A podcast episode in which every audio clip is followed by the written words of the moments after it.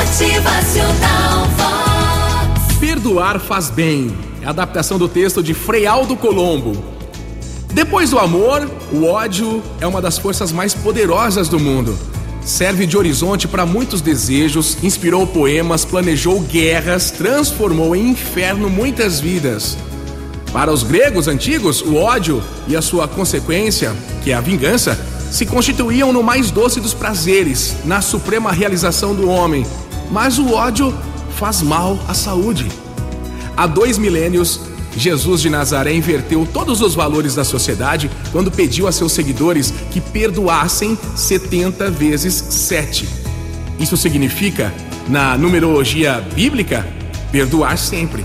Mais ainda, mandou também amar os inimigos. É difícil, né? Gente, o que poderia parecer uma piedosa exortação aos fracos e covardes ou desculpas para os vencidos, para os derrotados, acaba de receber a confirmação da ciência, que perdoar faz bem à saúde. Fred Luskin, psicólogo da prestigiosa Universidade de Stanford, na Califórnia, Estados Unidos, acusa o ódio como causador de uma série de doenças, sabia?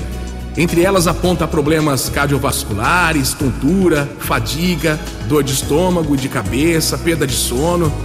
O ódio faz o organismo armazenar muitas toxinas e substâncias químicas associadas ao estresse também. Fisicamente, o ódio desfigura, torna as pessoas feias, amarguradas. O professor de Stanford ainda aponta aspectos positivos para a saúde desencadeados pelo perdão.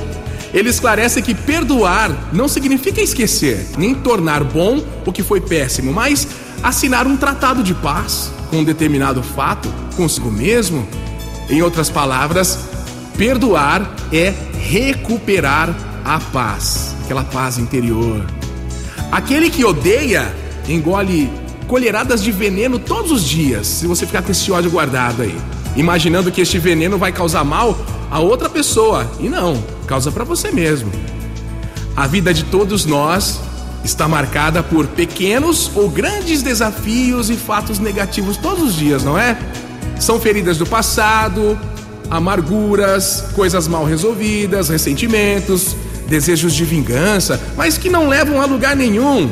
Pior ainda, enchem de sombras e tristezas uma vida toda.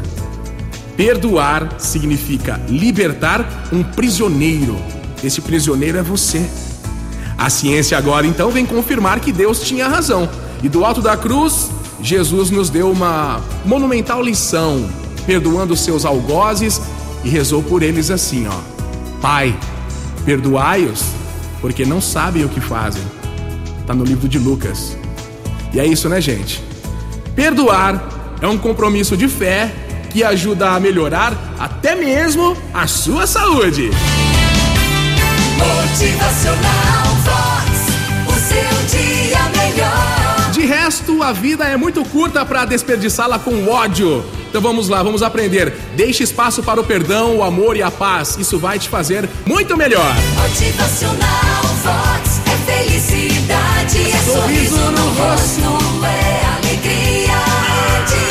Você vai entender que se livrando do ódio convertendo sua energia pro lado do bem, as coisas vão melhorar para você, viu? Melhorar na família, nas amizades, no trabalho, na sua vida toda.